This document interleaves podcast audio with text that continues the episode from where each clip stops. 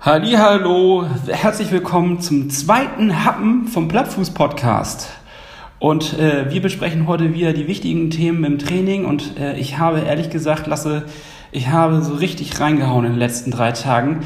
Die Gans liegt bei mir im Magen ähm, und ich glaube, ich habe ein Gewichtsproblem. Ich habe ein richtiges Gewichtsproblem.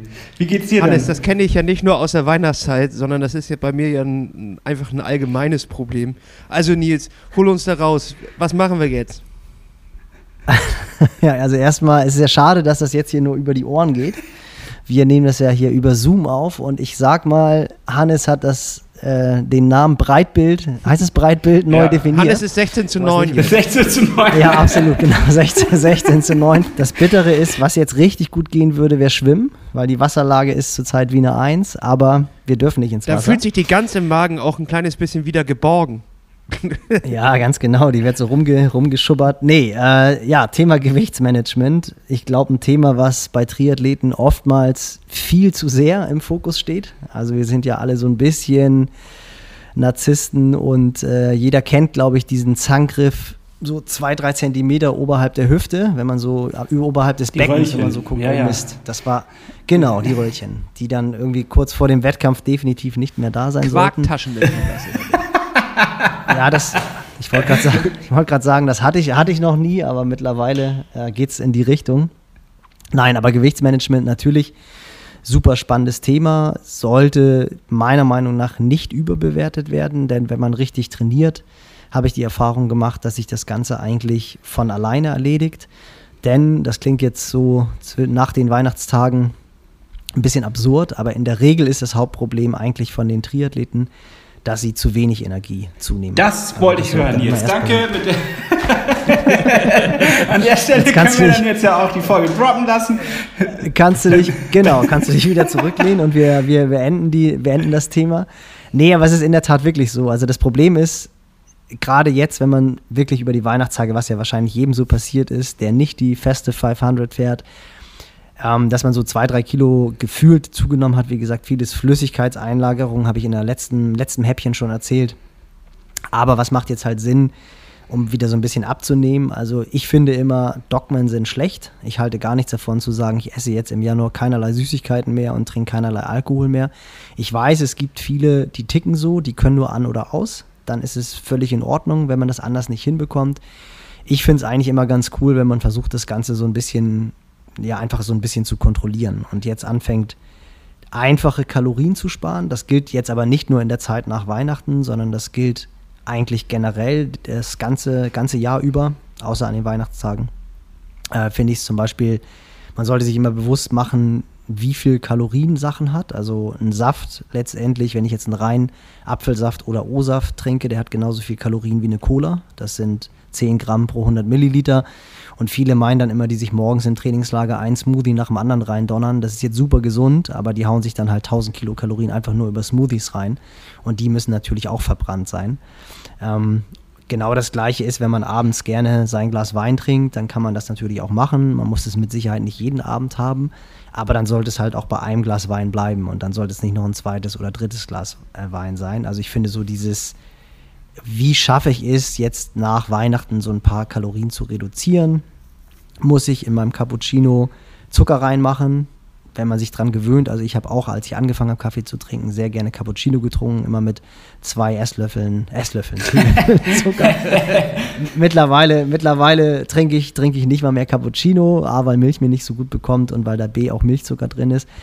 Ähm, also ihr wisst, worauf ich hinaus will. Man sollte versuchen, diese leichten Kalorien so ein bisschen zu reduzieren jetzt in den nächsten Wochen und Gibt es Monaten. einen, einen Punkt, wo du sagst, mh, jetzt ist es aber gut, auch mal radikal zu handeln und vielleicht ähm, wirklich dieses An-Aus, was du gerade beschrieben hast, äh, auch durchzuführen? Also ich denke jetzt an Fasten oder all so ein Krams, was man da, ähm, Keto-Ernährung, all so ein Dogmen-Scheiß, den man da äh, äh, im Hintergrund manchmal hört, wenn man sich in dieser Szene bewegt. Gibt es da So Intervallfasten. oder, auch was sowas zum Beispiel. Ähm, Ja, ja, es gibt okay. immer wieder so Punkte, wo ich dann an diese Themen stoße und wo ich dann immer drüber nachdenke, ist das vielleicht was, was ich mal durchziehen sollte oder ist das Schwachsinn? Äh, darf ich dazu äh, noch einhaken? Ich habe ein Gefühl, und zwar immer, ähm, dass diese ganzen Diäten und diese ganzen Sachen immer ein Versprechen sind, wovon sich die Leute versprechen, dass sie nicht äh, wirklich sich mit dem Thema auseinandersetzen müssen. Kann das sein, dass immer es gibt immer eine neue Diät so und die verspricht dir dann ja okay Ja, ich, ich, futter ich futter jetzt nur nach acht Stunden, dann muss ich mich nicht damit beschäftigen meine Ernährung umzustellen, sondern ich mache das jetzt nach diesem Regelheft, denn nach Regeln zu leben ist irgendwie einfacher als sich selber zu kontrollieren. Ja, klar, also ich meine, das ist ja letztendlich auch so der Grund, weswegen diese Apps funktionieren und das ist ja auch, wenn es ein, also Diäten, glaube ich, funktionieren ja letztendlich nie. Also ich persönlich habe Gott sei Dank noch nie eine gemacht. Ich glaube, dieses Fasten, Hannes, was du angesprochen hast, das kann schon wirklich mal Sinn machen am Ende einer Saison, um den Körper vor allem auch mal wirklich so zu entgiften. Da muss man sich dann halt Gedanken darüber machen, ob man damit klarkommt, dass man sich einen Einlauf hinten reinsetzt oder halt Glaubersalz trinkt. Das ist, glaube ich, beides nicht so wahnsinnig angenehm. Aber das macht, glaube ich, schon Sinn, um einfach mal, wie gesagt, diesen Punkt, den Körper so ein bisschen zu resetten. Da geht es dann aber gar nicht um dieses Gewichtsmanagement, sondern da geht es dann mehr darum, wirklich Giftstoffe aus dem Körper rauszubekommen. Und das müssen wir Das ist jetzt meiner. auch nochmal sagen. Du hast, Ja, du hast vorhin den Smoothie mit der Cola verglichen. Der Smoothie hat natürlich noch ein paar Vitamine, die die Cola nicht hat. Nicht, dass die Leute jetzt denken, ah, dann lasse ich den Smoothie morgens weg, dann lieber zwei Liter Cola, schmeckt mir besser. Nee, das, das ist klar, das funktioniert natürlich nicht. Ich habe ja auch nur die Kalorien angesprochen, nicht die Mikro- und Makronährstoffe. Ja, ich wollte das Also, nur nochmal auf den nee, Punkt bringen, nicht, dass da Verwechslung Nee, hast du auch recht. Lasse. Nee, nee, nee, guter Einwand, guter Einwand. Ähm, nee, aber ich glaube, um das äh, aufzunehmen, also jetzt wäre es zu spät, um eine Diät zu machen, definitiv. Also dieses Fasten und dann aber auch wirklich zu fasten, das macht Ende des Jahres Sinn, um mal irgendwie so den Körper zu resetten. Und ich glaube, wenn was funktioniert bei diesen Diäten und bei diesen Apps, ist halt, lasse, dass die Leute sich bewusst machen, wie viel Kalorien in Sachen halt drinstecken. Ja. Sie- Normalerweise ist es ja so, du holst irgendwas aus dem Regal oder kaufst irgendetwas ein und äh, steht dann am besten noch Bio drauf, dann denkst du, es ist gesund. Wenn du dann aber mal in die Inhaltsstoffe guckst, siehst du, dass es einfach nur Zucker ist.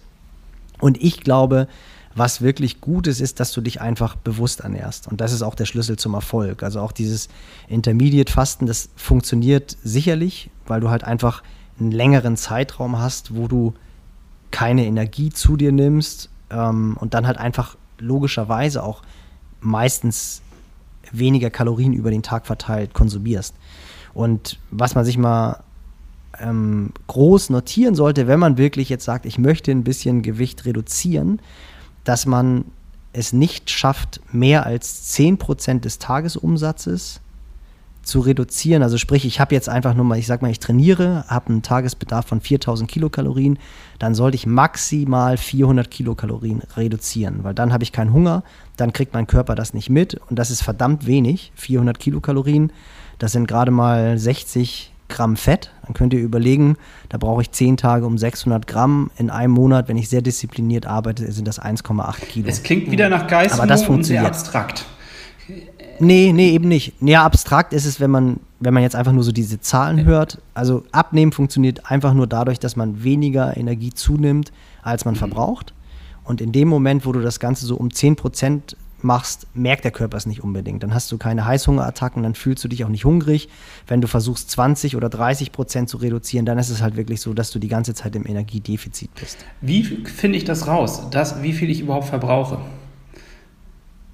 Ja, da gibt es ja mittlerweile schon relativ viele Tools. Also am einfachsten ist es eigentlich, ihr seid jetzt ja relativ große Typen. Also in der Regel kann man sagen, dass ein Mann, der sportlich ist, der halt auch ein bisschen Muskulatur hat, so zwischen 1800 und 2000 Kilokalorien verbrennt, ohne dass er sich bewegt, dass er, wenn er einfach nur im Bett liegt. Und dann kannst du ja gucken, die Garments, Wahoo-Files, äh, die zeigen ja mittlerweile relativ gut an, wie viel Energie du verbrauchst. Und dann kannst du das so über den Daumen peilen. Ja, mega Und dann kannst du halt, dann interessant. kannst und dann hat man halt einfach wirklich auch mal so eine Bewusstmachung. Ähm, und dann kann man, ja, kann man halt einfach mal sehen, okay, wie viel Energie ist wirklich in was drin. Und spannenderweise, wenn ihr jetzt zum Beispiel so eine vier Stunden Ausfahrt macht, Festive 500, ich fahre einen 25er Schnitt für die 100 Kilometer, da nimmt man in der Regel eher zu wenig Energie zu, als man während diesen vier Stunden verbrennt. Und dann kommt man mit Heißhunger nach Hause, haut sich danach die Plauze voll und dann hat man mehr Energie verbrannt, oder aufgenommen, als man Ich weiß, wir sind Äh, mit der Gefahr jetzt. Oh, ja, sorry, Ja, Hans. ich weiß, wir sind eigentlich am Ende dieses Happens. Ich habe aber noch eine brennende Frage. Ähm, wie merke ich, dass ich als Triathlet zu wenig zu mir nehme? Ist das etwas, äh, weil, weil ich, ja, weil du es gerade am Hast du Sorgen, Hannes? Ja. Fühlst du dich, fühlst du dich unterernährt? Ja, ach so. Nee, lass das, das ist, das ist, glaube ich, das ist, glaube ich, bei ganz, ganz vielen das Problem, die äh, wirklich, gerade wenn sie nachher viel trainieren, dass sie halt einfach und zu sehr aufs Essen achten, dass sie zu wenig Energie zuführen, dann wundern die sich, dass sie immer energielos sind. Gerade bei den intensiven Sachen fühlen die sich immer so ein bisschen wie angezogene Handbremse. Und, und das ist wirklich ganz, ganz entscheidend, wenn du das länger durchziehst, führt das irgendwann zu Verletzungen. Das geht oftmals los mit irgendwelchen muskulären Verletzungen, Wadenverhärtungen, Zerrungen, vielleicht minimalen Muskelfaserriss. Ich will jetzt niemanden angucken.